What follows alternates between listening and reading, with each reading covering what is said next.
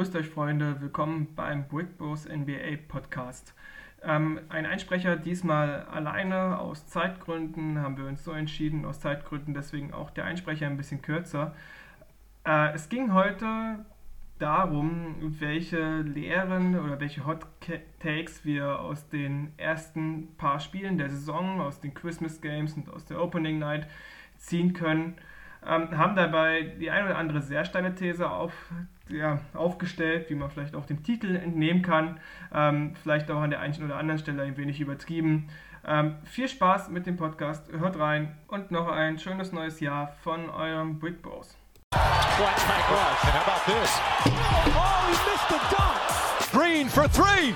Off the mark, no good. George, way off. It's the side of the backboard. Look out. Smith. Watch him go.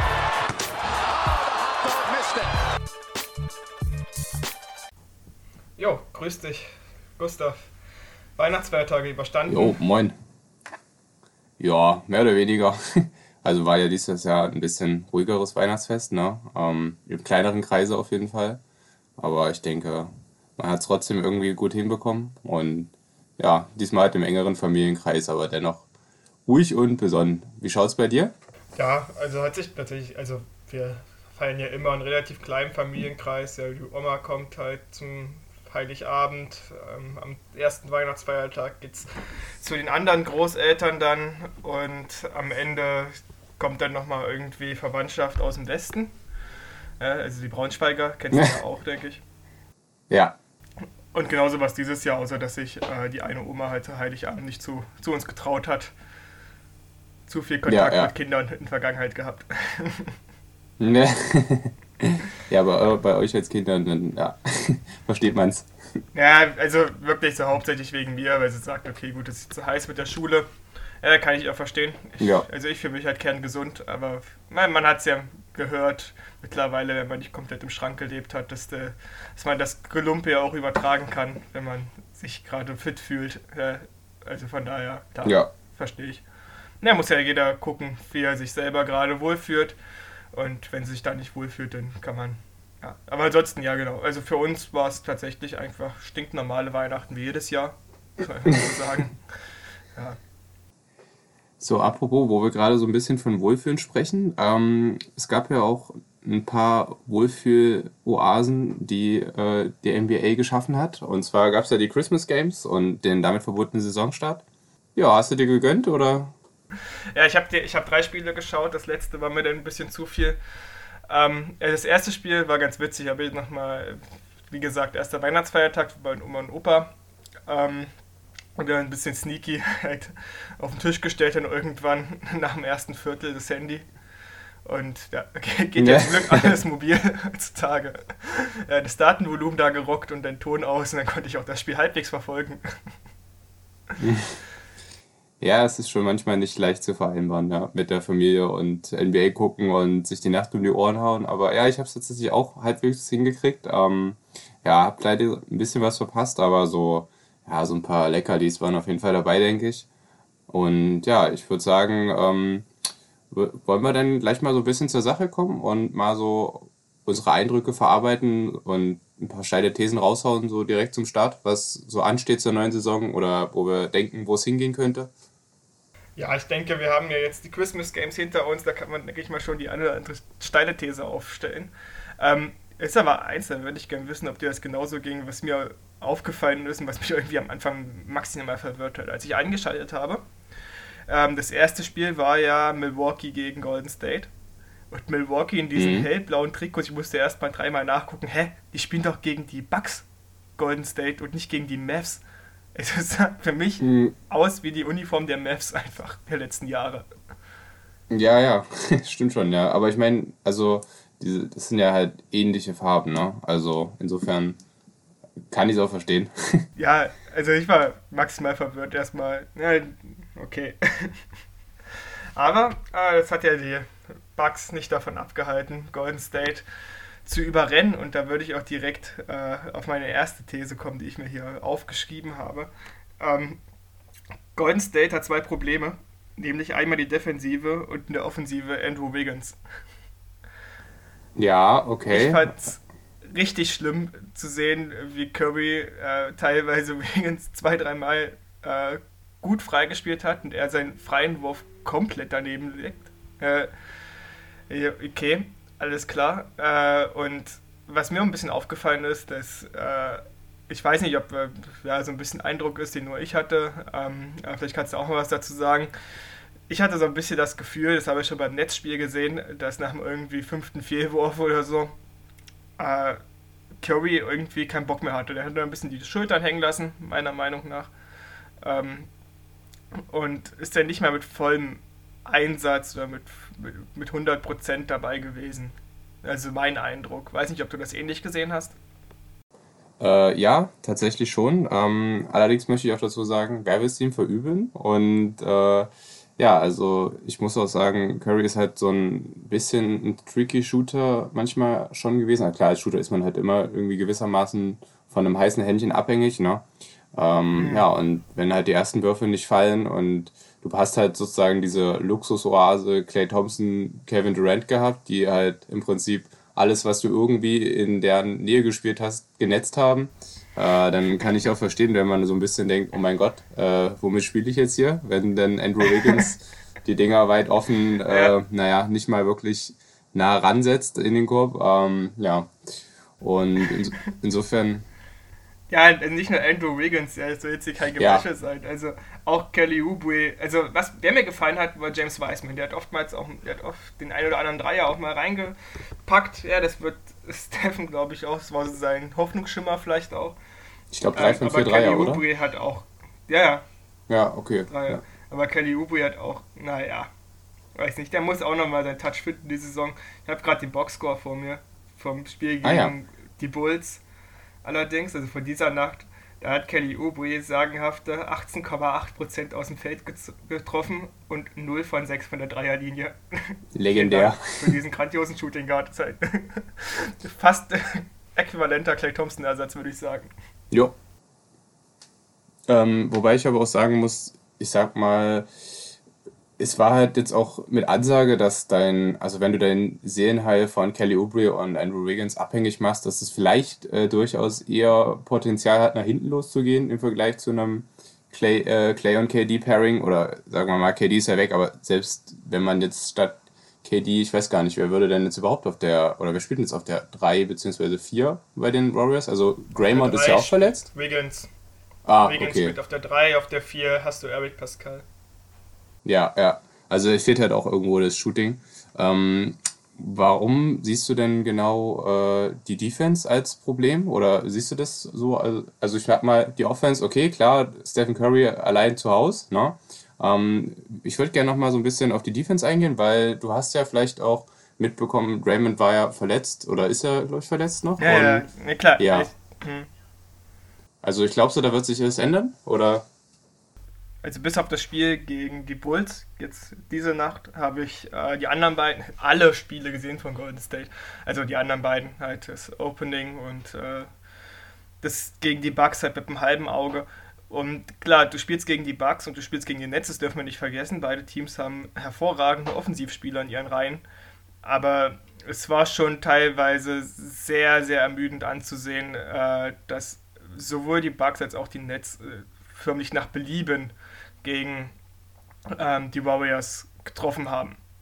Ja, jetzt, äh, also ich weiß nicht, es war immer irgendwer frei, also gerade gerade gegen die äh, gegen die Nets ist es mir aufgefallen, aber ich weiß, also ich würde ich, ich, will, ich will sie eigentlich gar nicht so sehr blamen äh, für ihre Defense. Ja, da ist es schon recht, ist vielleicht ein bisschen hart gewesen, die These, aber irgendwie kann es, kann es nicht sein, dass du äh, gegen die Nets Joe Harris komplett frei stehen lässt. Nicht nur an einer, sondern irgendwie in drei, vier Possessions hintereinander. Äh, ähm, klar, auf der anderen Seite, da stehen ja noch irgendwie Kevin Durant und Kyrie, die irgendwie Aufmerksamkeit gerne möchten und auch zurecht bekommen. Ähm, aber auch gegen die Bucks scheint immer mal irgendwie ein Shooter frei und es sah, es sah irgendwie alles sehr, sehr unrund aus, muss ich sagen. Also was ich den äh, Warriors noch zugute halten möchte, ist auf jeden Fall das Netzspiel, weil Kyrie und KD teilweise auch äh, ziemlich lächerliche Würfe getroffen haben. Also klar, man kennt es von den beiden nicht anders, ne? Aber da würde ich jetzt sozusagen nicht den Gradmesser ansetzen für die Saison, weil die Nets sind meiner Meinung nach äh, ein Titelcontender und davon sind die Warriors einfach meilenweit weg. Also die Warriors sollten sich Richtung 6 bis 8 orientieren. Mehr wird einfach nicht drin sein, denke ich. Also das kann man jetzt schon soweit sagen, ohne dass es jetzt ja. zu steil wird. ja, ja. Und ja. Also ansonsten ähm, gegen die Bucks hat halt, äh, ich weiß gar nicht, Middleton hat ja auch, glaube ich, äh, relativ gut gescored, ne? Also ich glaube mhm, sogar, äh. mh, ja, also ich glaube irgendwie über 30 und bei sehr guten Quoten, also klar, Middleton kein schlechter Spieler, aber normalerweise nicht unbedingt dafür bekannt. Ähm, teilweise aber das ist das Ding, was ich meine. Also Middleton ist jetzt zwar nicht unbedingt bekannt als Shooter, aber der Typ kann ja Dreier schießen.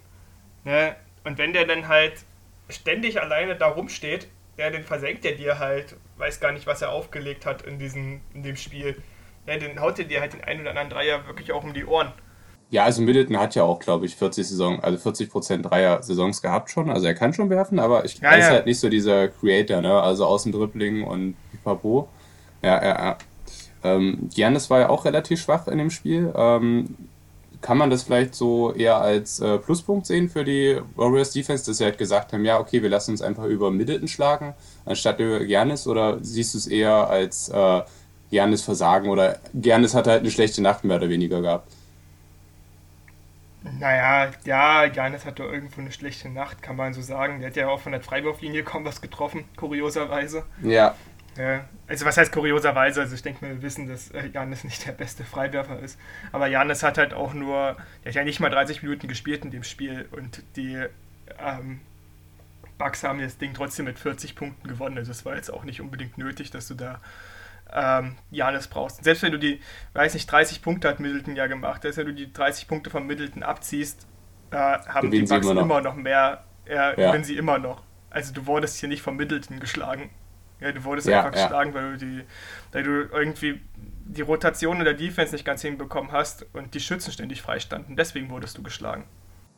Ja, ich habe jetzt mir auch gerade noch mal kurz die Minuten angeguckt, der Starter. Also da ist ja Janis tatsächlich schon bei den Bucks am längsten auf dem Feld gewesen mit seinen 27 Minuten. Also das ist schon eine Ansage, wenn man quasi so hart weggeschlachtet wird, dass, äh, dass 27 Minuten von deinem Superstar als höchste Minutenanzahl einfach ausreichen, um also so weggeklatscht zu werden. Das fand ich schon ein bisschen mhm. beängstigend bei den Warriors.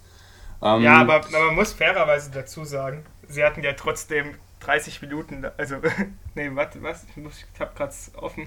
Genau, sie hat ja trotzdem insgesamt 37 Antetokounmpo Power auf dem Feld. 37 ja, Minuten.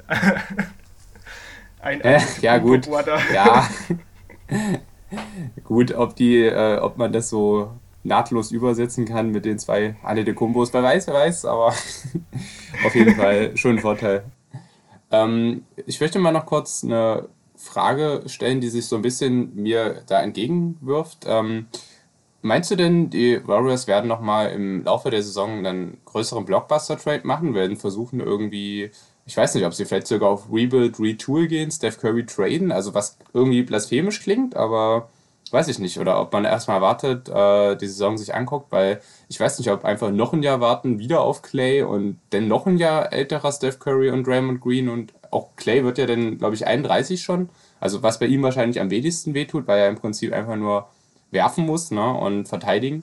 Ähm, ja, also siehst du denn da einen großen Trade auf die Warriors zukommen? Ähm, ja, aber ich sehe nicht, dass sie äh, Stephen Curry weggeben.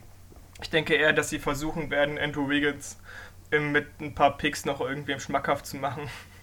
Ja, gut, aber. Sich da vielleicht auch ein bisschen in die Breite zu verstärken.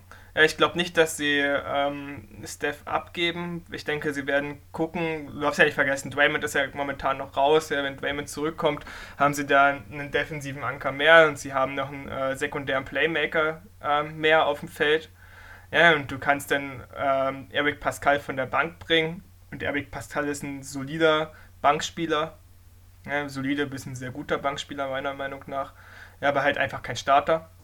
Mhm. Und den Starter-Spot musst du ja nicht mehr geben, wenn dann halt äh, Draymond Green wieder da ist. Dann hast du, ich will jetzt, also natürlich kein komplett anderes Roster, ja, aber ähm, du hast schon andere Möglichkeiten, auch auf dem Feld, vorne wie hinten, also an beiden Enden des Kurts.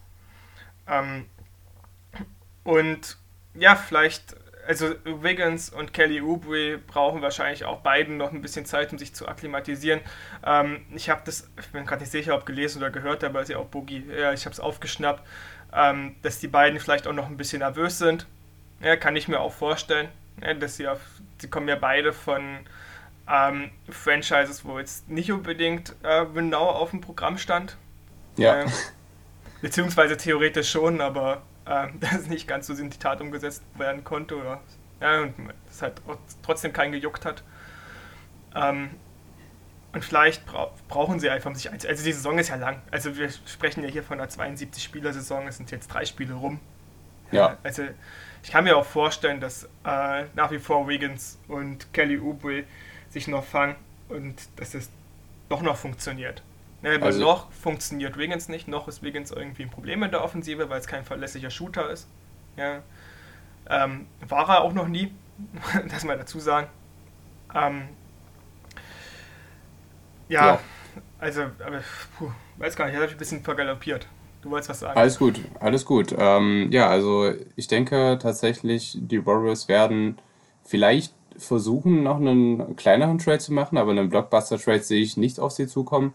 Also ich denke, Curry wird nicht getradet, auch wenn es wahrscheinlich für ihn so aus unromantischer Sicht das Beste wäre. Aber in, äh, nichtsdestotrotz haben die Warriors halt mit Wiggins und Oubre jetzt gerade auch keine unfassbar guten Assets und ich weiß nicht, ob man, ob ein Draymond Green auch jetzt noch so einen absoluten Plusfaktor in einem Trade darstellen würde. Also wahrscheinlich schon, aber bei ihm gibt es ja auch immer so diese Zweifel, ja, bla bla, er, ja, er ist ja nur ein Systemspieler und er würde ja woanders gar nicht funktionieren und ja, er hat ja auch teilweise abgebaut in den letzten zwei Saisons schon. Also man hat es schon gesehen, dass er nicht mehr ganz so äh, flott unterwegs war. Der Dreier ist einfach gar nicht mehr existent gewesen zum Teil, was halt ein großes Problem auch darstellt. Also letztendlich muss Green halt auch wieder werfen lernen.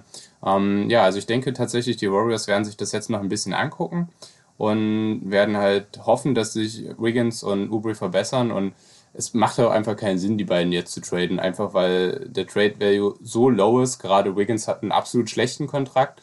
Und ähm, ja, also ich sag mal, Oubre sicherlich noch eher verschiffbar, aber hätte ich tatsächlich auch für den, für das, ja, für, für das bessere Piece, ne? Also für, also braucht weniger den Ball in der Hand, kann dir Free D geben im Optimalfall und passt eigentlich auch auf dem Papier zu den Warriors und zu Steph. Insofern, ja, also wird, wird schwierig dafür die Warriors was zu machen. Und ich denke, dass ich, man wird sich das auch erstmal angucken und ja, dann gegebenenfalls einen kleineren Trade machen, aber so oder so sehe ich die Warriors diese Saison keine Bäume ausreißen. Ja, aber was du dabei auch nicht vergessen darfst, also weil du gerade den Case für Kelly Oubre gemacht hast, da möchte ich noch was dazu sagen. Ähm, Kelly Oubre kann dir super viel als Energizer bringen. Also weil er das ein oder andere Highlight-Play raushaut und das zieht ja auch die, das ganze Team mit. Ja, sind wir jetzt über den Putback-Dank im ersten Spiel gegen die Nets ähm, gucken. Also klar, hat das Team jetzt nicht von jetzt auf gleich besser gemacht als die Nets. Ja, aber ich denke, da ist nochmal ein Ruck zum Beispiel der Zähne durch die Mannschaft gegangen, durch das Team gegangen. Ja, hm. ja, ja, also auf jeden Fall. Ein das ein oder andere Highlight-Play hilft halt. Ja, es hilft einfach, weil du dich dann einfach als die geilsten fühlst in dem Moment. Ja, also generell, also diese, man muss so diese apathische oh, Steph Curry ist, macht, macht alles alleine, keine Ahnung, wie das hier weitergehen soll. Also die, man muss halt weg von dieser Stimmung. Ne? Also letztendlich liegt es halt an den mhm. Rollenspielern, ihr Game so ein bisschen zu verbessern und halt auch ein bisschen so ein paar Blitze von der Bank zu liefern halt auch. Und ja, ansonsten wird es halt ganz schnell ganz finster in Golden State. Ja. Ähm, hast du noch eine finale Anmerkung dazu oder soll ich mal noch eine These also vorstellen, also die ich mir so überlegt habe? Hau raus. Okay. Also pass auf, ich glaube, vielleicht ist es gar nicht so steil, aber eigentlich schon. Und ich sage, Kevin Durant wird der Most Valuable Player. Uh. Yo, okay. Ähm, das klingt auf jeden Fall ziemlich stark, ne? Also gerade MVP ist ja, wird man nicht einfach so. Und ich, ich erkläre dir auch mal so ein bisschen warum. Also klar, aktuell der ja, Top-Favorit. Ich sehe warum, aber...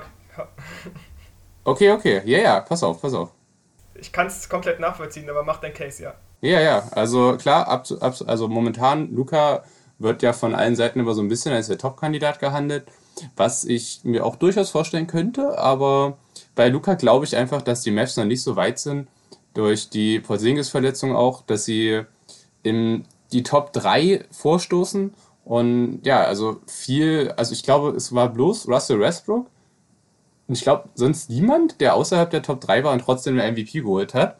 Und ja, insofern glaube ich halt, wird es diesmal auch wieder nichts bei Luca, aber im Prinzip seine Zeit wird kommen. Ja, ansonsten, wen hast du noch im Westen? Ne? James Harden weiß ich jetzt nicht. Also er hat natürlich wieder brachial losgelegt irgendwie. Also ich glaube 44-17 oder sowas im ersten Spiel. Ja, halt so ein typisches James Harden-Spiel. Ja. Er hat ja quasi wirklich niemanden diesmal gehabt, mit dem er spielen soll. Er hat Ja, ja. komplett alleine gespielt. Das war ein lockeres 1 gegen 5 im Prinzip. Ja, aber die Rockets sind halt nicht mehr die Rockets von vor zwei Seasons und ich glaube auch, da wird's, äh, weiß ich nicht, Platz 6 bestenfalls reichen und es steht ja noch völlig in den Sternen, was mit Harden passiert. Und ich glaube auch, dass man ihm einfach auch aufgrund der ganzen Fehlverhalten nicht den MVP Award geben möchte. Ähm, ja, ansonsten Nee. hast du halt die Lakers mit äh, ihren beiden MVP-Kandidaten LeBron und AD. Ähm, ich weiß nicht, AD sehe ich auch auf jeden Fall als heißen Kandidaten, aber es ist einfach unfassbar schwer, wenn du einen LeBron James in deinem Team hast, der immer noch ziemlich solide das äh, Spiel kontrolliert und letztendlich wahrscheinlich, also in den Playoffs, der beste Spieler war. Ähm, Ja. Also daneben MVP zu werden, ist halt einfach schwierig, ja. Und Ich glaube auch kein Spieler kann neben LeBron MVP werden. Ja, wobei, also ich glaube, vielleicht nächstes Jahr gebe ich, gebe ich AD nochmal eine Chance, wenn LeBron vielleicht so ein bisschen sich mehr als äh, Magic Johnson, äh, Magic Johnson betätigt, sage ich mal. Ne? Also noch weiter den Ball verteilt, wobei im Endeffekt ja auch schon wieder bei 9 Assists oder was stand. Also ja. Gut, ähm, ja, ansonsten hast du halt noch bei den Clippers Kawhi und PG, wo ich glaube, PG, ähm, weiß ich nicht, wird nicht reichen. Auch selbes Problem, man hat einen Kawhi neben sich und Kawhi wird einfach zu viele Spiele verpassen. Ne? Also ich weiß nicht genau, ob das dann reicht. Und generell glaube ich, Kawhi hat es auch einfach verstanden. Er ist jetzt so in dieser Phase, wo er sagt, ja, okay, äh, also ich glaube, er war ja schon immer äh, eher ruhig in der Regular Season und hebt sich halt seine Körner für die Aber darf ich, Postseason gleich, auf. darf ich gleich Ja, mal einhaken? Das ist doch eigentlich ein Vorteil für Paul George. Wenn Ja, ja. äh, Kawhi nicht so viele Spiele macht, kann er halt, ist für ihn halt Time to Shine. Oder Ja. wenn sich Kawhi halt zurücklehnt, ist genau das Gleiche. Ja, ist ja, man darf ja nicht vergessen, dass der MVP ein Regular Season Award ist. Ja, der ist ja, ja, deswegen ist es, glaube ich, nicht so wild, denn neben Kawhi zu spielen. Also ich denke, neben Kawhi kannst du schon eher den MVP holen, als äh, neben LeBron. Ja.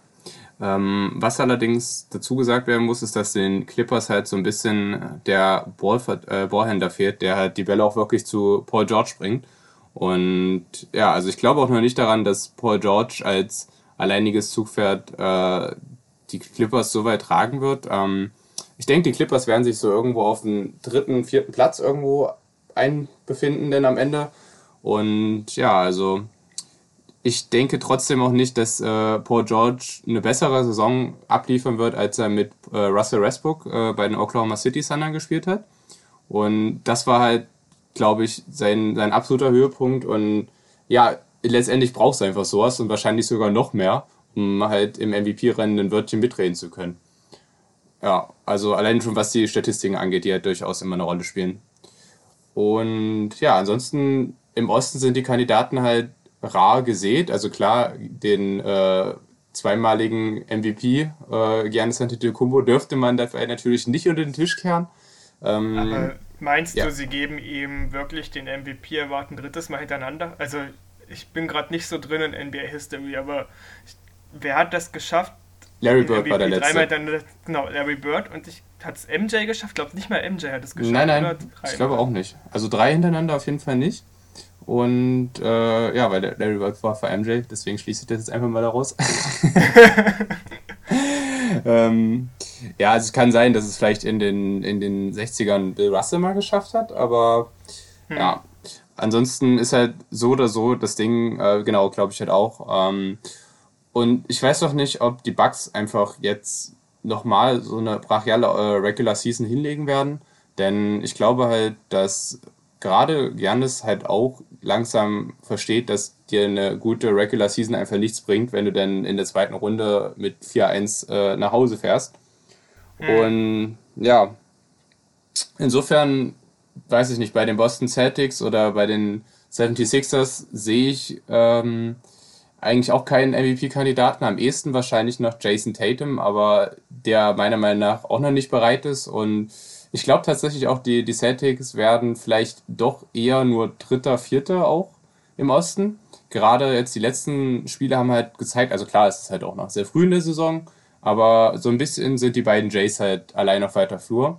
Und ja, es fehlt die offensive Unterstützung. Ne? Oder, es, es ja. fehlt einfach Gordon Hayward.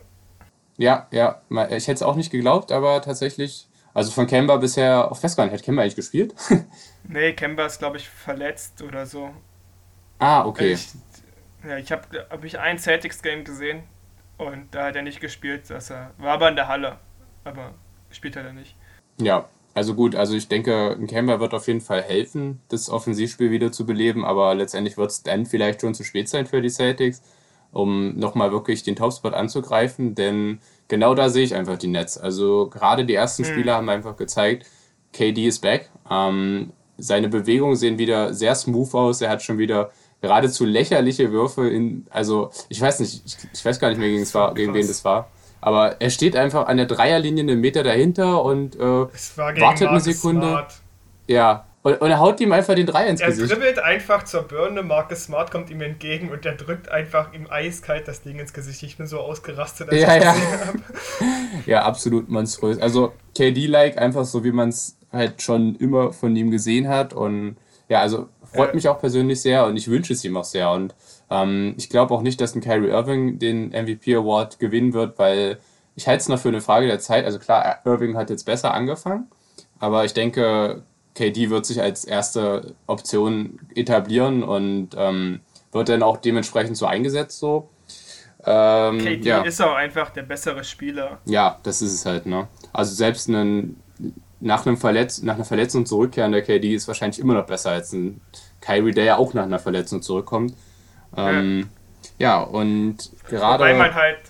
Wobei man halt bei KD sagen muss, dass das ja nicht irgendeine Verletzung ist. Ich weiß nicht, hast du das äh, Video gesehen zufällig von Jimmy Highroller, der mal geguckt hat, ähm, so von namhaften Spielern, die einen Achillessehnenriss hatten? Naja, ich ähm, glaube, die Wilkins und das war's so in etwa, ne? Genau, Dominic Wilkins und der Rest hat sich einfach massiv verschlechtert. Äh, ich glaube, er hat da aufgezählt 25 Spieler, davon haben sieben direkt nach, dem, nach der Achillessehnenriss retired. Einige wurden einfach zum Bankspieler danach degradiert und beim Rest sind einfach die Quoten hart eingebro äh, eingebrochen. Mhm. Äh, der Einzige, der sich verbessert hat, ist Dominic Wilkins. Und das war super interessant. Es gibt ja auch eine Studie, die hat er auch vorgestellt, das ist alles aus dem Video. Ah, ähm, ah, okay. Die was untersucht haben, wie NBA-Spieler nach einem Achillessehnenriss wieder zurückkommen und irgendwie eine lächerlich kleine äh, Prozentzahl, wie 1 aus 10. Ähm, also gut, ist jetzt nicht lächerlich klein, aber nicht gerade äh, die Quoten, die, die Wettquoten, die für dich sprechen. Ja. ja ähm, dass der Spieler wieder halbwegs sein normalen Niveau erreicht oder sich sogar verbessert. Mhm. Und KD sehe ich da auf einem ganz klaren Weg. Ja, dass er zumindest sein normales Niveau, was er vor der Verletzung hatte, wieder erreicht. Ja, also was bei KD auch immer das Ding ist, ähm, also zum einen, er ist jetzt auch schon 32, also ich glaube, man muss da jetzt auch nicht erwarten, dass er sich jetzt noch rapide verbessert, was aber auch nicht das Schlimmste auf der Welt ist, wenn du vorher äh, der wahrscheinlich beste oder zweitbeste Spieler der Welt warst. Ne? Und ja, ansonsten ist ja auch bei, also KD ist ja nie nur von seiner Athletik abhängig gewesen und gerade das hat man ja auch mhm. wieder schön gesehen, dass er halt diesen Touch und seine Länge und der ist einfach nicht verteidigbar. Ne? Und ja, also äh. gerade auch, was ich auch wieder, was ich sehr schön fand, war, dass er öfter mal so ein bisschen, ähm, also seine Dribble-Moves ausgepackt hat, über die Baseline das Ding reingedankt und das hat halt, also wirkte halt auch überhaupt nicht rostig und ängstlich. Und was vielleicht auch äh, dazu, also ein bisschen zuträglich war, ist halt, dass er zwei Jahre raus war, was halt irgendwie erstmal so ein bisschen kontraintuitiv klingt, aber er hatte halt auch einfach wirklich sehr, sehr viel Zeit, um seinen Fuß wieder heilen zu lassen, um sich wieder an seinen Körper zu gewöhnen, ihm wieder zu vertrauen. Und ja, also man sieht das jetzt auch einfach. Ich weiß nicht, ob, ähm, also ich, ob, ob das nicht sogar vielleicht eine Art, weiß ich nicht, so ein revolutionärer Ansatz ist und man jetzt echt sagt, okay, wenn jetzt jemand einen Achillessehnenriss hat, dann lassen wir ihn jetzt nicht für zehn oder zwölf Monate draußen, sondern wir geben ihm jetzt wirklich so diese eineinhalb Saisons. Also ich weiß nicht, ob das verträglich ist so mit den Verträgen, die halt dann auch ausgehändigt werden. Und klar, das Team möchte, weiß ja dann im Prinzip, es ist jetzt nicht nur diese Saison, sondern auch die nächste Saison quasi ohne ihren Starspieler. Aber es ist halt vielleicht doch besser, wenn man es denn so macht, als wenn man quasi den Spieler gleich ruiniert und einfach, ich weiß nicht, einen dicken Vertrag an der Backe hängen hat, äh, hängen hat und ja, dann irgendwie den loswerden muss oder ich weiß nicht, also letztendlich keine Ahnung, ob die äh, GMs denn diese Weitsicht besitzen oder auch wie, wie das medizinisch aussieht, ob das wirklich hilft.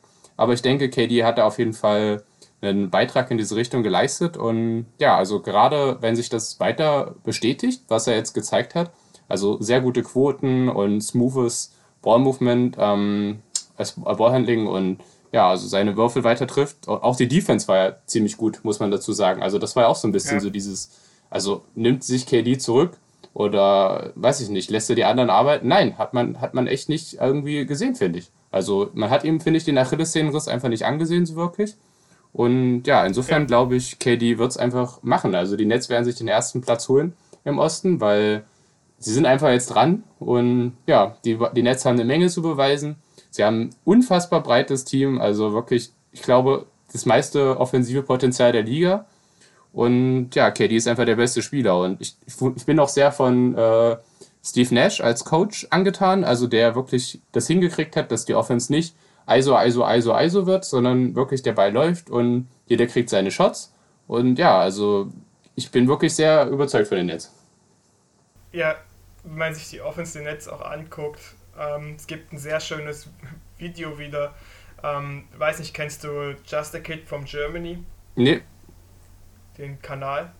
Nee, nee, sagt mir nichts. Also ich habe äh, mir so ein bisschen was von ähm, B-Ball Breakdown dazu angeguckt, aber ja, das sagt mir tatsächlich nichts.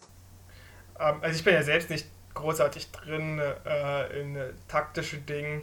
Ähm, klar, ich sehe, wenn der Ball läuft oder wenn äh, eine ISO gespielt wird oder Pick and Roll kriege ich auch noch mal so gerade so hin. Ja, ja, aber alles, was halt so abseits des Balles passiert. Und ähm, der Kollege ähm, nimmt das sehr, sehr detailliert auseinander und zeigt halt, wie die Offensive der Netz funktioniert. Und ja, das sieht alles sehr, sehr flüssig aus ich habe mal versucht, ein bisschen drauf zu achten. Ähm, bei, nachdem ich das Video gesehen habe, das ist, glaube ich, vor der Saison sogar schon rausgekommen, also während der Preseason. Ah ja. Ähm, und ja, mir fehlt da einfach das Auge für. ich habe das mhm. nicht gesehen. Da sind auf einmal Dinge passiert.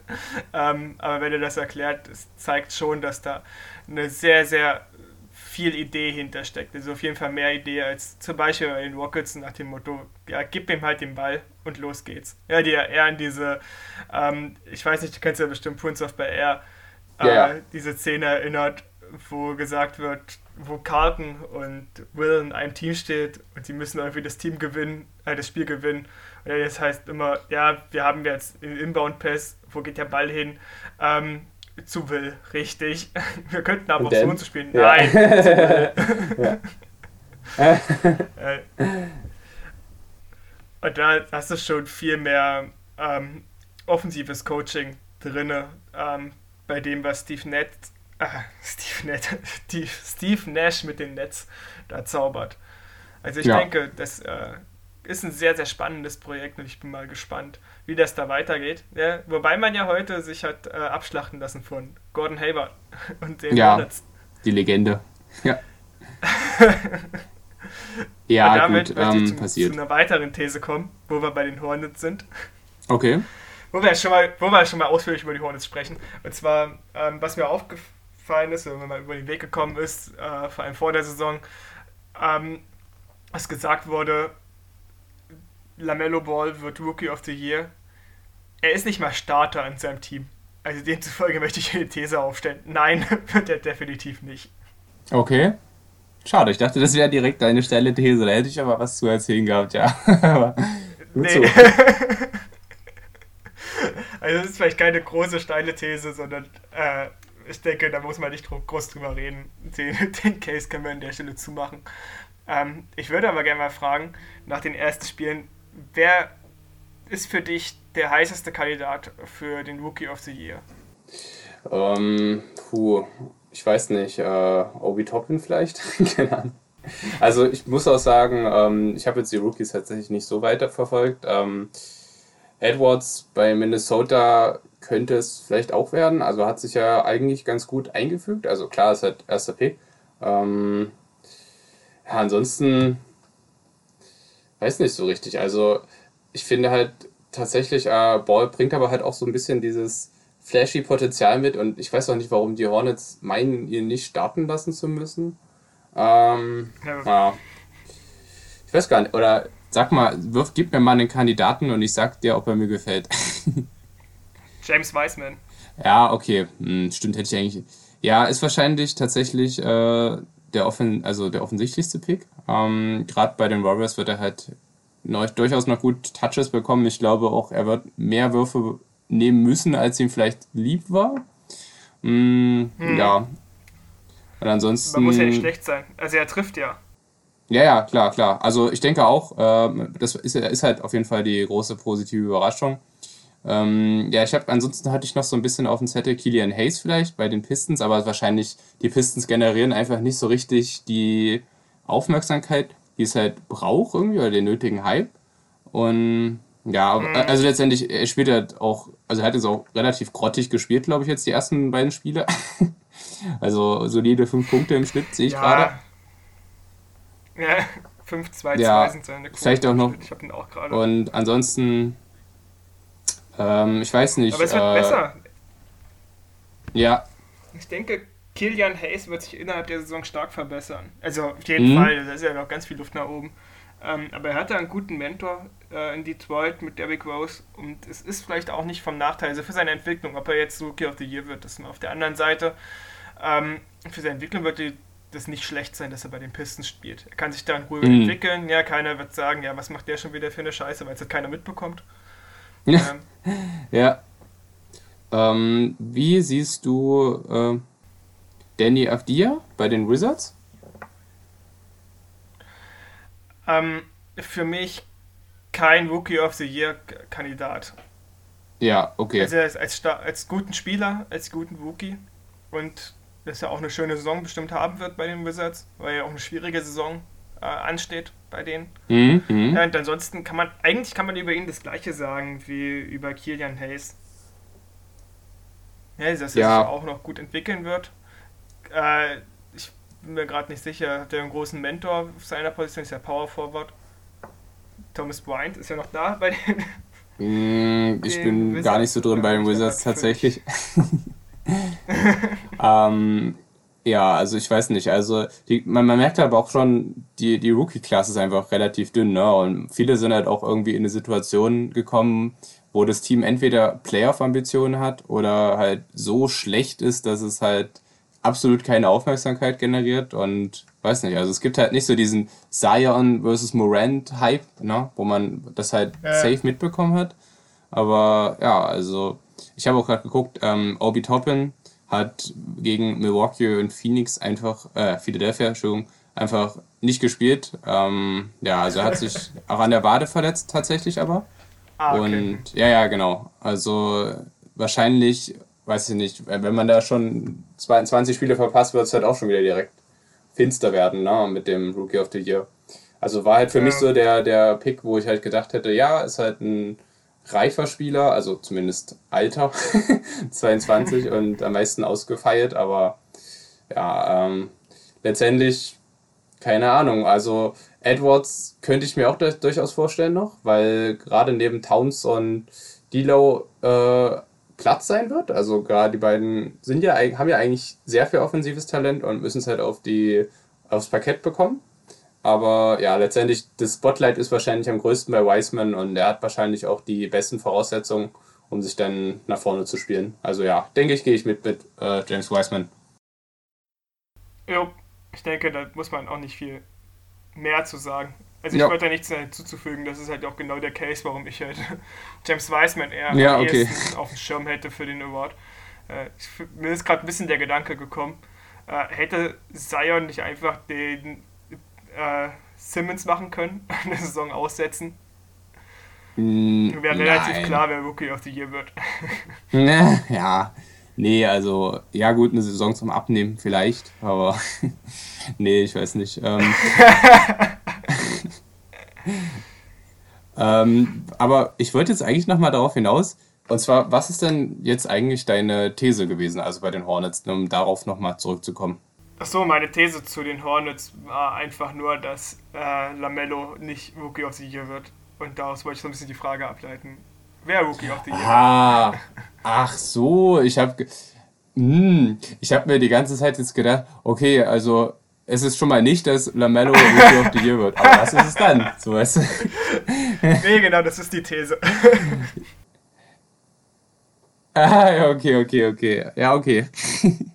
Gut, würde ich sagen, ähm, haben wir besprochen, könnte durchaus passieren. Äh, ja, ist halt schwaches Teilnehmerfeld und leider die Hornets wissen es halt auch nicht wirklich, ihn einzusetzen, scheinbar. Ähm, ja, aber gut. Jo. Okay, ähm, ich, sehe schon, dann soll ich mal noch äh, was dazu sagen? Also dann Nö, du hast, also einen habe ich auch noch im Zettel, einen hast du mir ein bisschen vorweggenommen mit KD. Ähm, und Ah, okay. Ja, also pass auf. Äh, ich sag, das klingt so kontrovers. Die Hawks werden Fünfter oder Vierter im Osten. Ja, ja sie kratzen am Homecourt Advantage. Ähm, ja, und zwar, ich bin ja generell eigentlich ein großer Trae Young-Fan.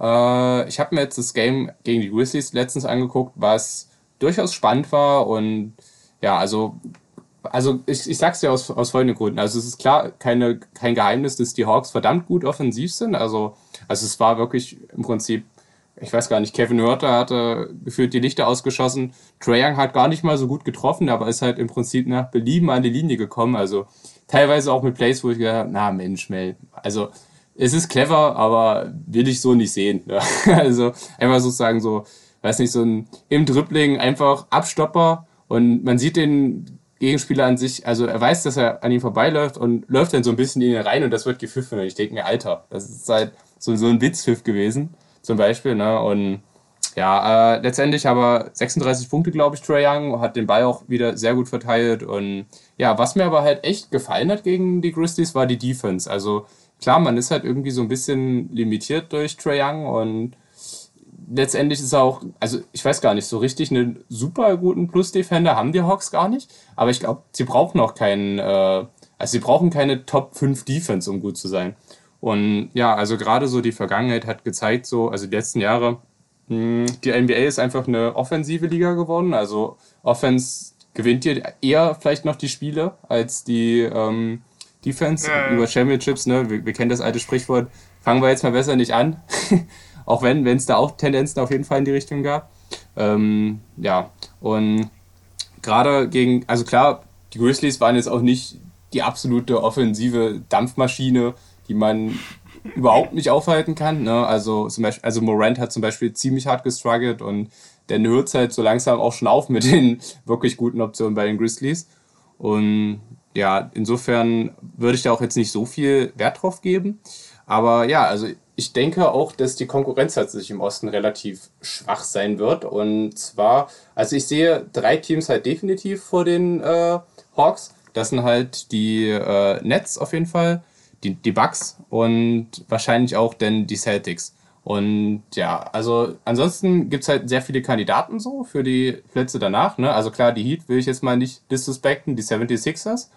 Mm, ich glaube aber tatsächlich daran, also ich weiß nicht, also die Heat werden, haben auch schon letzte Saison keine brachiale Regular Season hingelegt. Die Heat sind halt auch ein relativ altes Team. Also ich meine, klar, Tyler Hero und Adebayo sind jetzt auch nicht uralt. Also gerade Hero ist ja, weiß nicht, 23 oder so, aber halt auch nicht die tragende Rolle. Also, also ich weiß nicht, die absoluten Stars sind halt Adebayo und Jimmy Butler.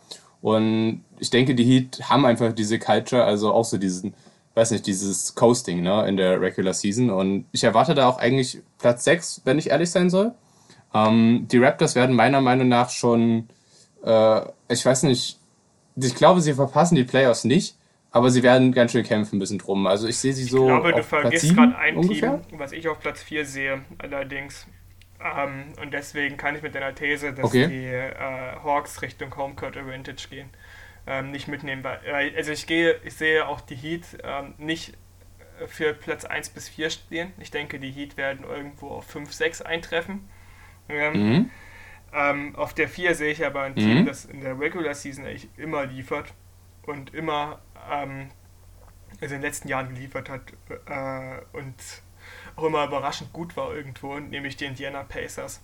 Kann ich mir vorstellen, dass sie auf der 4 einlaufen. Ich sehe sie auf jeden Fall irgendwo besser als die oh, äh, Hawks. Okay. Und du darfst nicht vergessen, die Cavs stehen gerade 3-0. ja, okay, das ist ein heißer Kandidat. Stimmt, die habe ich auch vergessen, ja.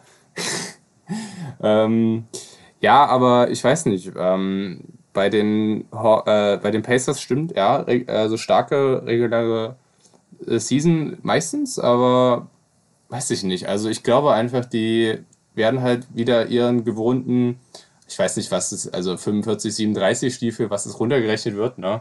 Aber so 55% Winrate, mehr oder weniger.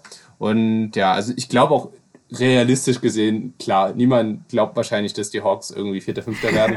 Ich glaube es auch nicht, aber ich glaube tatsächlich, dass sie so einen. ich sag die These. dass sie durchaus einen guten Push in die Richtung machen können. These.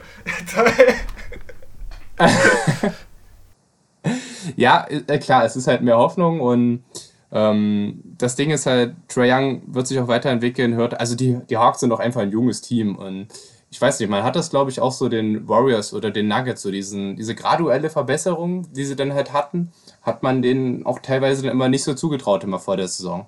Und ich weiß nicht, wahrscheinlich ist es für die Hawks noch ein oder zwei Jahre zu früh. Ähm, ja, aber letztendlich haben sie, also man muss ja auch sagen, Bogdanovic und Gallinari sind halt auch einfach, ja. also gute, gute Spieler, ja. Also denke, das passt auf jeden Fall. Also das Talent, also man, neigt so ein bisschen dazu, auch die Hawks zu unterschätzen und klar, also die Alteingesessenen sind einfach Mächte, wobei ich halt glaube, wie gesagt, die Raptors äh, sind einfach, weiß ich nicht, also sind wieder ein Jahr älter geworden und ja, also sehe ich einfach noch nicht unbedingt, ähm, dass hier oben, also wirklich souverän sich qualifizieren. Klar, die, die Großmächte und ja, ansonsten sehe ich halt zwischen, sagen wir mal, nicht Platz 4, aber Platz 5 könnte ich mir, wenn alles perfekt läuft, Trey Young äh, seine sowieso schon starke Saison nochmal steigert und die Defense halbwegs irgendwie funktioniert. Also ich glaube, die Hawks sind ja auch gut 2-0 und was man auch dazu sagen muss, äh, die Hawks spielen halt im Osten, der relativ schwach ist und auch ihr Spielplan ist relativ schwach. Also mhm. ich glaube auch jetzt so die nächsten Spiele haben sie eigentlich außer den Nets kein Team irgendwie vor der Brust, wo man sagen kann, hm, das werden sie wahrscheinlich verlieren. Und ja, also klar wird wahrscheinlich passieren, dass auch mal eine irgendwie unerwartete Niederlage dazukommt. Also es ist, weiß ich nicht, auf jeden Fall die Pistons sind dabei und äh, ich glaube auch die Cavs, gut, ja, die Cavs, man weiß, brandgefährlich. er spielt äh, die beiden Top-Teams des Ostens gegeneinander. Ja, ja, stimmt natürlich. Ne? Gipfeltreffen ist eigentlich ein Must-Watch für jeden NBA-Fan, ja. Also ja.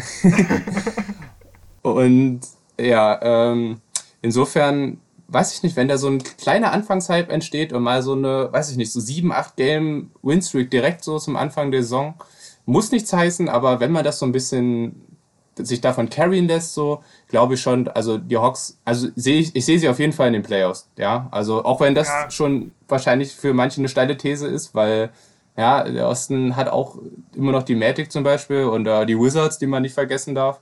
Und auch die Raptors werden halt auch gut sein, klar. Äh, ja, aber ich glaube einfach daran, dass, dass Trae Young das zur Chefsache erklären wird und äh, die Playoffs auf jeden Fall safe machen wird. Wahrscheinlich wäre das schon eine steile These. aber ja, und insofern, ja, du hast nach Hot Takes gefragt und da kam er. also ich sehe die äh, Atlanta Hawks auch in den Playoffs und ich sehe es ähnlich wie du, wenn man am Anfang eine gute Winning Streak jetzt gleich hinlegt, einen guten Start hinlegt, wird man sich davon auch tragen lassen, aber das tragen lassen äh, wird sie nicht zum Homecourt tragen, sondern in die Playoffs. Reicht halt dann nicht, also es reicht bis zu einem gewissen Punkt so, ja. und ja, also man hat das ja auch schon irgendwie in früheren Saisons immer mal gesehen, ähm, dass halt manche Teams auf einmal völlig über ihren Verhältnissen gespielt haben und man hat sich gefragt, ja Mensch, woher kam das? Und am Ende war es dann doch bloß äh, ja irgendwie Schedule bedingt und auf, also ich glaube zum Beispiel die Orlando Magic hatten ja einen glaube ich, ziemlich guten Start irgendwie letzte Saison oder vor zwei Saisons, wo sie dann irgendwie 8-1 oder 8-2 oder sowas gestartet sind. Oder keine Ahnung, ziemlich gut. Und ja, also ich, ich habe gerade noch mal kurz den Spielplan der Hawks bei der Hand. Den möchte ich noch mal kurz an, äh, reinschmeißen. Die Hawks spielen gegen die Pistons, die Nets, die Nets, die Cavs, die Knicks, die Hornets, die Hornets, die 76ers, die Suns und ja, die Jazz so in den nächsten Spielen. Also denke ich, klar, die Jazz werden auch ein Brocken, die 76ers auch, aber die 76ers in der Findungsphase, die Jazz, ähm, weiß ich nicht, äh, gut, ein gutes hm. Team, aber der Beef mit äh, Gobert und Mitchell, ob der vielleicht auch ein bisschen reinscheißen wird, aber ja, man wird es sehen. Ich denke, ich denke, die Hawks haben durchaus, können durchaus ein paar mehr Siege holen, als man ihnen jetzt so vielleicht am Anfang zugetraut hätte. Ja, sehe ich tatsächlich sehr, sehr ähnlich wie du. Ja, der Schedule ist jetzt nicht der schwierigste und da ähm, kann man, denke ich, einige Körner sammeln, wie schon, wie schon gesagt, ähm, für die Hawks mir fällt jetzt keine sinnvolle Überleitung ein, aber ich habe noch ähm, eine Kleinigkeit, die ich jetzt zum Ende, wir müssen ja gleich Schluss machen, ähm, mal mit einwerfen möchte, nämlich, dass die Clippers, also eigentlich ist es was, was wir schon vor der Saison diskutiert haben, also nichts Heißes, Neues, ähm, auch kein Hot Take. Es ist einfach nur, die Clippers brauchen dringend einen Playmaker. Oh ja, gut, ist es jetzt ein Hot Take? ja, ne, es ist kein Hot Take, aber ich hatte ja im Prinzip meine drei schon. Ja, weil das mit Lamello war jetzt nicht ganz so hot. Ähm, es ist eher noch eine Forderung, ähm, dass sie dringend sich nochmal umstellen. Ich, ich, gesagt, ich äh, bin auch so ein bisschen ratlos. Ich wüsste jetzt nicht, wen sie da großartig noch verpflichten sollen. Also vielleicht hast du ja einen Namen, denn hättest du einen Namen im Kopf, für wen sich die ähm, Clippers bemühen sollten ähm, als ihren Ballhändler also wer mir halt äh, auf jeden Fall eingefallen wäre, aber was sich so ein bisschen erledigt hat, ist ja Ricky Rubio. Ähm, ja, also hätte halt perfekt gepasst, nimmt keine Würfe, hat einen Mähdreier, was aber relativ verschmerzbar wäre so, gerade weil, weil die Clippers halt mit äh, PG, Ibaka und äh, Kawhi halt genug Spacing haben, denke ich. Und ja, ansonsten, ich weiß nicht, DJ Augustin vielleicht, reicht aber wahrscheinlich auch nicht als primärer Ballhändler und ist auch eigentlich eher der Scorer. Ähm, ja, Chris Dunn eventuell wäre noch eine Option, aber er ist ja jetzt, glaube ich, auch bei den Hawks, ne? Also insofern, die Hawks haben alle guten Spieler, Mann. das einzige Ziel der Offseason der Hawks war, die Clippers nicht stärker werden zu lassen, weil jetzt ja, ein großer Konkurrent das war's. ja, das ist die Weitsicht fürs Finals-Matchup, ich sag's dir, ja. Also. Und ja, insofern. Also auf der einen Seite ist ja realistisch, aber die, die Hawks haben wir gerade ein bisschen zu sehr gehypt. Na, Quatsch. ja. Ähm, ja, ist halt schwierig. Aber es wäre vielleicht ein geiler Titel nachhinein. Ja, lass, es, lass die Folge so nennen. Die Hawks gehen in die Finals. Ja, passt. Okay. ähm, ja, und was ich aber noch sagen möchte, ist ja, äh, man hat ja auch Kennard einen verdammt dicken Vertrag gegeben. Also ich glaube 64,4 oder so, wo man halt schon ein bisschen gefragt hat, äh, und das war jetzt nötig, weil, na, also man vertraut ihm jetzt quasi, also als primären Ballhändler oder also als, als Ballverteiler an und ich dachte, also ich dachte mir so, ne? Also ich weiß nicht, das war für mich so der weirdeste Move der Clippers und also auch der ganzen Offseason eigentlich. Und ja, insofern, äh, ich bin da auch komplett bei dir. Also man hat es halt gesehen, die Clippers ohne Ballhandling wird es halt schwierig und Kawhi, klar, hat sich da auch verbessert in dem Aspekt. Ähm, ja, also ich frage mal anders, ne? Was glaubst du denn passiert, wenn die Clippers jetzt nichts machen, sozusagen? Also wenn sie jetzt einfach sagen, okay, wir spielen das jetzt einfach durch und kacken mal auf hier primärer Ballhändler und pipapo. Äh, sowas wie gestern mit den Maps des Öfteren. Weil ich glaube, na. was sie gestern. Ich glaube, was sie gestern tatsächlich gekillt hat. Ja, du sagst jetzt na und mit, was soll jetzt äh, einen, keine Ahnung, schmeißen wir einen Ricky Rubio da rein. Ähm, was soll der jetzt da groß ändern? Ähm, er ändert einfach, dass die Clippers offensiv auch ins Laufen kommen. Denn also die 124 Punkte, die die Mavs ja erzielt haben, äh, gestern oder heute Nacht, kannst du auch überflügeln. Also du musst ja nicht mal, also wenn du genauso verteidigst, du brauchst ja einfach eine bessere Offense. Und was mich bei den Clippers extrem gestört hat, also klar, das Spiel war nach dem ersten Viertel quasi durch, ja, was du im ersten Viertel schon gemerkt hast, es war immer, die Mavs scoren, äh, die Clippers trippeln nach vorne und nehmen irgendeinen schlechten Wurf. Die Mavs scoren, die Clippers dribbeln nach vorne, nehmen schlechten Wurf. So ging das ständig im kompletten, in der kompletten ersten Halbzeit. Äh, im ersten Viertel. Und ja, dann verlierst du das hinten raus halt mit 50 Punkten oder so. Ja, es waren sogar genau 51 Punkte. Ähm, ja, aber ja. vergisst ja vielleicht, äh, dass da ein gewisser Kawhi Leonard nicht mitgespielt hat, ne? Ja, klar. Also ich sage auch nicht, dass sie das vielleicht gewonnen haben, hätten, aber es wäre halt nicht so deutlich gewesen, wenn sie halt selbst irgendwie jemanden gehabt hätten, der die ähm, Offense der Clippers dirigieren kann und dort äh, ja, für irgendwie strukturiertere Offense äh, halt sorgt. Dann wird das ganze, die ganze Angelegenheit nicht so klar und die Mavs werden auf jeden Fall nicht die höchste Halbzeitführung ever haben. Äh, in der Mitte des Spiels, nicht am Ende, aber in der Mitte des Spiels. Ja, denke ich. Ja, wobei es ja auch die höchste Pleite in der Clippers-Franchise-Geschichte auch war. Also. Ja, ja. ja, ja, die Mess waren noch extrem heiß, muss man einfach dazu sagen. Ja, die haben ja auch sehr, sehr teilweise schwierige Würfe getroffen. Aber. Ja, die Mess hat noch wieder was wieder gut zu machen. Ja, ja, klar. Aber sie wären auch nicht so hart davon gezogen, wenn die ähm, Clippers in dem Spiel eine etwas strukturiertere Offense gehabt hätten. Ja, ich mhm. sage jetzt nicht, dass die Clippers jetzt jedes Spiel, wo Kawhi äh, nicht dabei ist, irgendwie mit 30, 40 Punkten verlieren. Nein, mein Gott, das wird nicht passieren. Ja, das war dann schon eher die Ausnahme als die Regel. Ähm, aber sie können halt extrem einbrechen ohne, ihren, ohne einen Spieler, der den Ballvortrag übernehmen kann.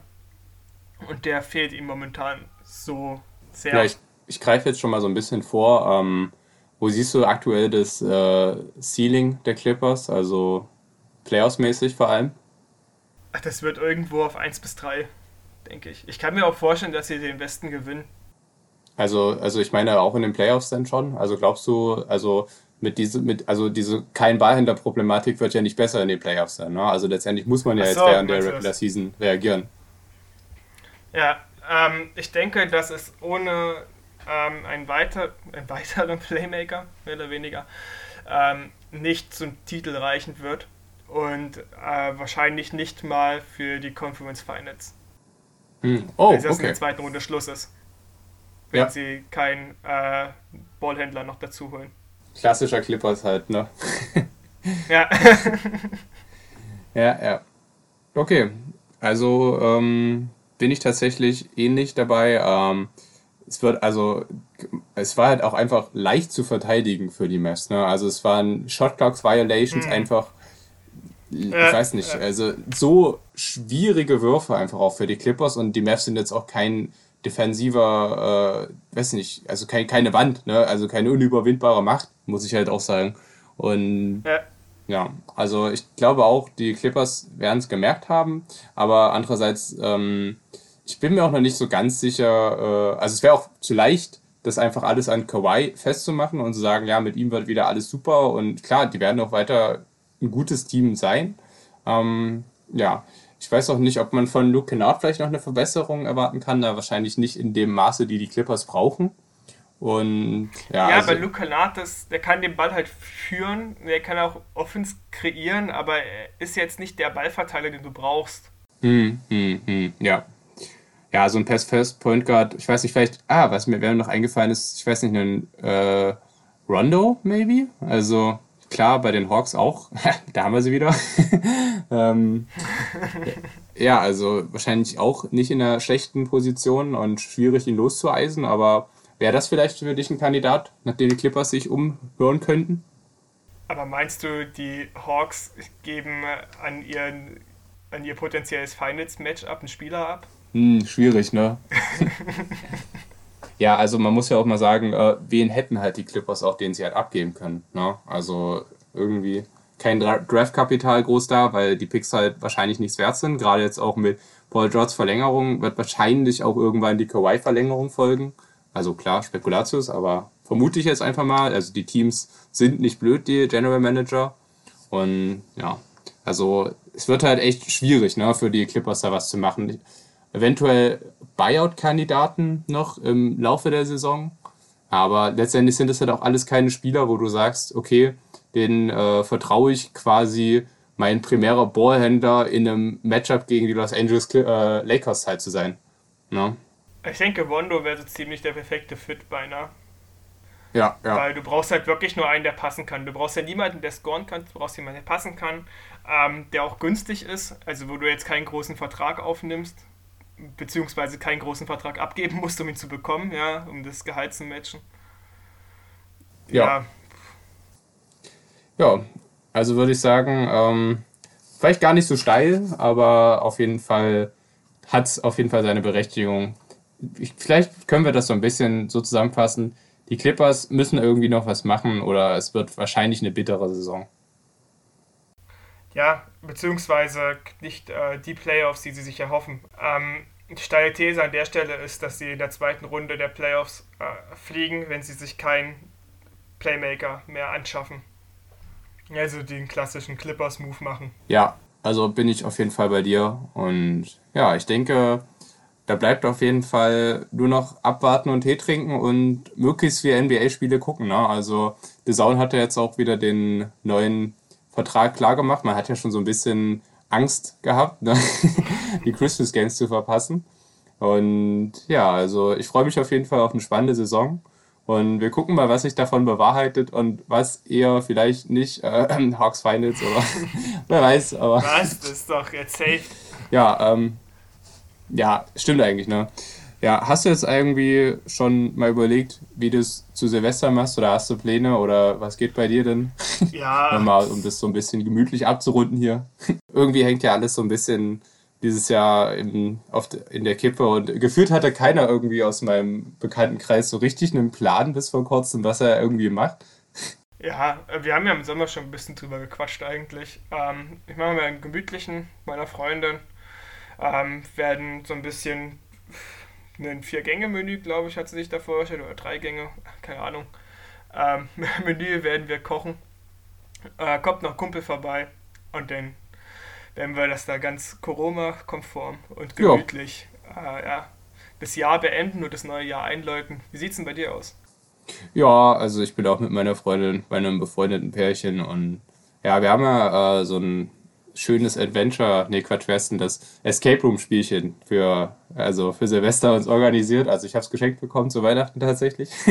Ah, cool. Und ja, ja, gucken wir mal, wie das so wird. Und ich würde sagen, wünsche ich dir auf jeden Fall noch einen guten Rutsch ins neue Jahr und dann hören wir uns im nächsten Jahr wieder mit einer Menge weiteren heißen NBA-Takes äh, und ja, allerhand Gossip, was ansteht, ne? Ja, werden wir auf jeden Fall. Ich bin mal noch gespannt, wie viel Hallen Kyrie übrigens einräuchert, um das mal noch in den Podcast zu bringen. Ja, stimmt, man, man darf es nicht vergessen. Ne? Also, wir sind alle gesegnet, der Kyrie sorgt dafür. Er ist so ein witziger Vogel. Ich denke, damit können wir das machen. äh, wir wollten ja genau äh, um drei fertig sein. Haben wir nicht ganz geschafft. Aber ich denke, wir können das hier haben einen runden Podcast wieder hingehauen. Ja, passt. Also dann, äh, bis zum nächsten Mal. Tschüss. Jo, haust rein.